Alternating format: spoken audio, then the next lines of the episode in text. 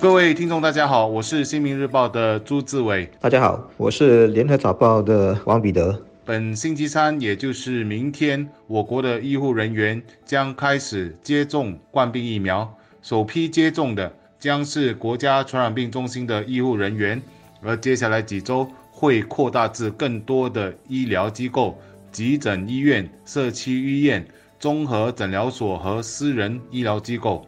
这些人员都将会在所属的机构接种疫苗。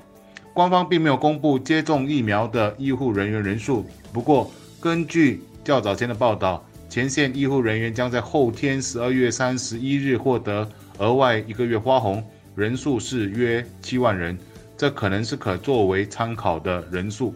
而 CIP 接种疫苗的人群就是七十岁及以上的年长者。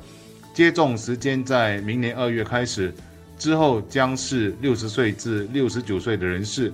至于其他国人的接种时间，官方还没有进一步说明。但如果进行推算的话，应该不会早于明年的四月。我们买的第一批辉瑞疫苗送来一个多星期了。随着明天我们的医护前线人员开始接种，我们也将会是亚洲第一个开展冠病疫苗接种计划的国家。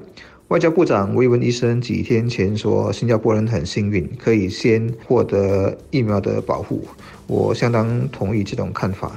其实现在国际市场上疫苗是抢的。不只是要拿得出钱，还得有一些钱以外的谈判筹码才有机会，或者说能够在排队中位置比较靠前。前一阵子就有新闻报道说，啊，仅占世界人口才十四八仙的富裕国家，已经下订单买下了一半以上的西方疫苗产量。说白了，就是在囤货，这是很冷酷的现实。还记得年初当时缺的是口罩，但口罩属于低门槛、低科技产品，产能要提升的话，几个月就办到了。但疫苗却不同，我估计就算到了明年甚至下半年，一些国家还是得面对疫苗不够用的难题。另一些则是根本就没钱购买，必须靠国际大家庭或者靠世界卫生组织等等的帮助。想到说健康和性命被人掌控，处境是相当值得同情的。有了疫苗，下来考验的就是新加坡人的智慧、理性以及配合度了。根据一些初步的调查啊，可以得出一个大致的六二二。的分布就是六成的人愿意接受疫苗，两成目前在观望，要看别人打了再决定。最后两成说不想打。我注意到美国啊那边调查的结果也大致一样，不打的人甚至稍微高一些。接种冠病疫苗是免费也是自愿性的，而由卫生部设立的十四人专家团就建议，虽然我国目前的本土感染率低。但我们仍可能面对病例激增的威胁，因此尽可能的可以为全国健康的人口接种疫苗是很重要的。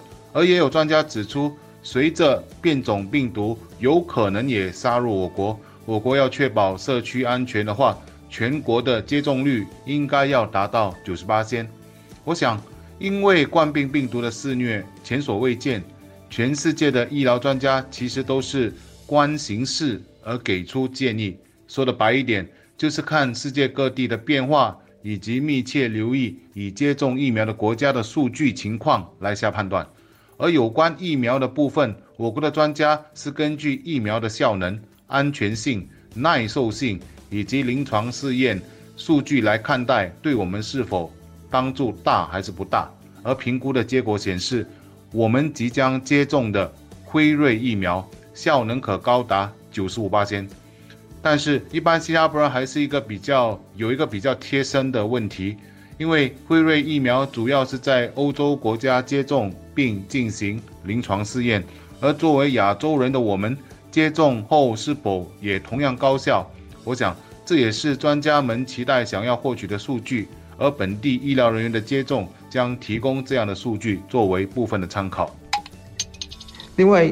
调查者也发现，啊，我是说在美国了哈，和人的背景有点关系。例如，教育程度高一点的群体，愿意打疫苗的比例会多出一些。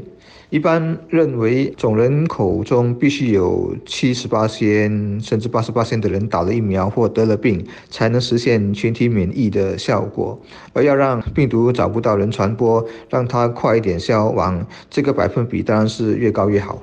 换句话说，打了疫苗不只是保护了自己，也帮忙保护到他人，特别是那些暂时还不能打的，比如说小孩子啦、孕妇啦。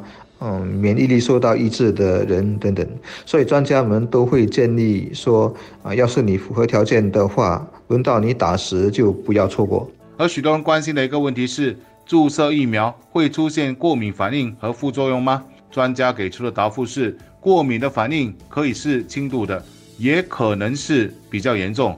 但严重的过敏反应，例如过敏性休克，是很少见的。而且，过敏性休克通常在接种疫苗后立即发生，并会用肾上腺素紧急进行治疗。轻度过敏如皮疹，则可以用抗组胺药治疗。